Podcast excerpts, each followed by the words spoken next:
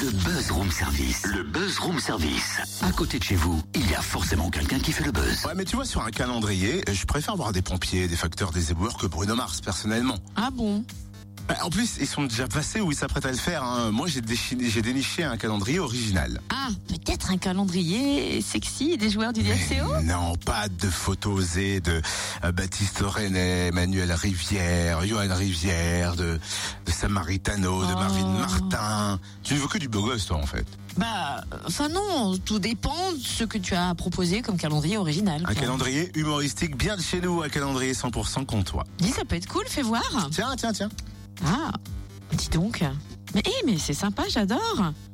Et t'as vu, il y a la recette du crapet, c'est génial. Du crack quoi? Le crapet, tu sais, c'est une grosse crêpe épaisse. Tu râpes un peu de comté dessus, tu sers avec de la doucette. Hum, tout simple mais trop bon.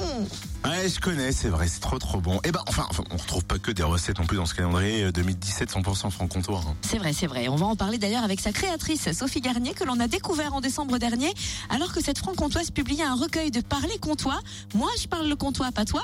Prenons des nouvelles. Bonjour Sophie. Bonjour. Quel accueil a reçu votre livre Moi, je parle le comtois, pas toi? Alors ça a été un grand succès, euh, vraiment un grand succès auquel je m'y attendais absolument pas, Euh, bah, parce que parce que je pense que tout le monde s'est un petit peu retrouvé euh, avec cet ouvrage, euh, avec toutes ces expressions qu'on a entendues, qu'on entend encore euh, actuellement, et du coup les gens se sont beaucoup identifiés à, ces phrases-là.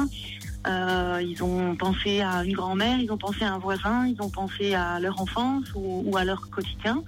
Et du coup, euh, il y a eu vraiment de belles ventes. Enfin, ça a été vraiment un grand, grand succès. Et comment est née l'idée de faire un calendrier? Ben, en fait, euh, tout le monde me disait à quand le tome 2 Et moi, j'avais dit, bah non, ça, ça demande quand même du travail, j'avais pas beaucoup de temps. Et puis, euh, et puis j'avais peur que le tome 2 euh, soit pas aussi bien que le premier ou ne plaise pas autant. Et il y a beaucoup de libraires qui m'ont dit, euh, vous faites quoi d'autre? Vous faites quoi d'autre? Ben, euh, rien de particulier, c'est pas mon métier. Et puis, euh, et puis ils m'ont demandé, ils m'ont demandé si je pouvais faire un calendrier parce que ça manquait un petit peu dans les rayons. Et pour autant qu'ils aimaient, enfin qu'ils auraient bien voulu avoir un calendrier comtois, parce que ça s'était jamais trop fait sous cette forme-là. Donc j'ai dit bon allez, je fais un calendrier. Et alors, il est Voilà, 100% comment le made in Franche-Comté. Oui, tout à fait. Donc comme euh, comme le livre, il est bon, il est créé par moi, enfin il est pensé par moi, il est créé par euh, euh, l'agence Émissire qui est une, ag- un- une infographiste euh, franc-comtoise. Euh, il est illustré par Sophie Landa qui est une illustratrice euh, franc-comtoise également.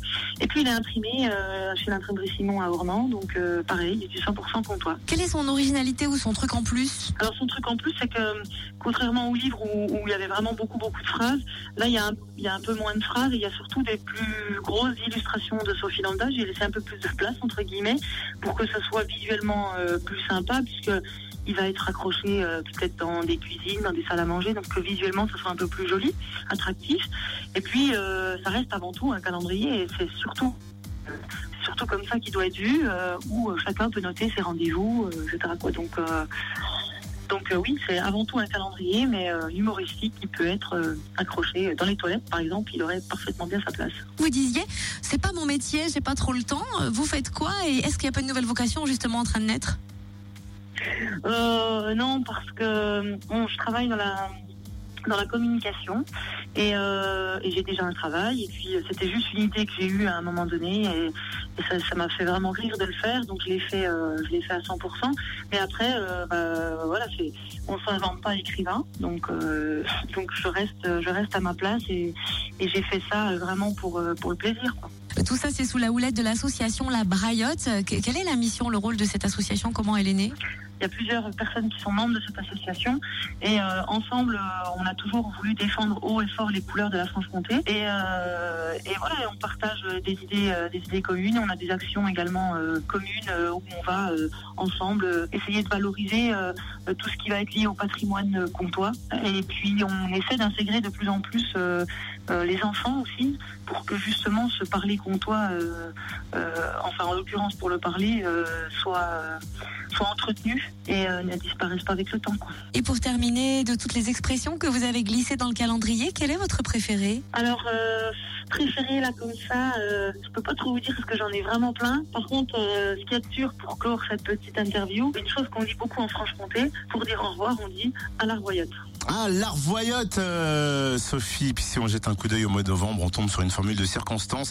Je suis allé au pain, le temps que je cause avec la Claudine, il est tombé une de ses rabasses et je suis rentré gaugé. Ça fait Exactement. que des mots d'ici. Gaugé, c'est un truc de fou. Il l'utilise à toutes les sauces. Gauger, ouais.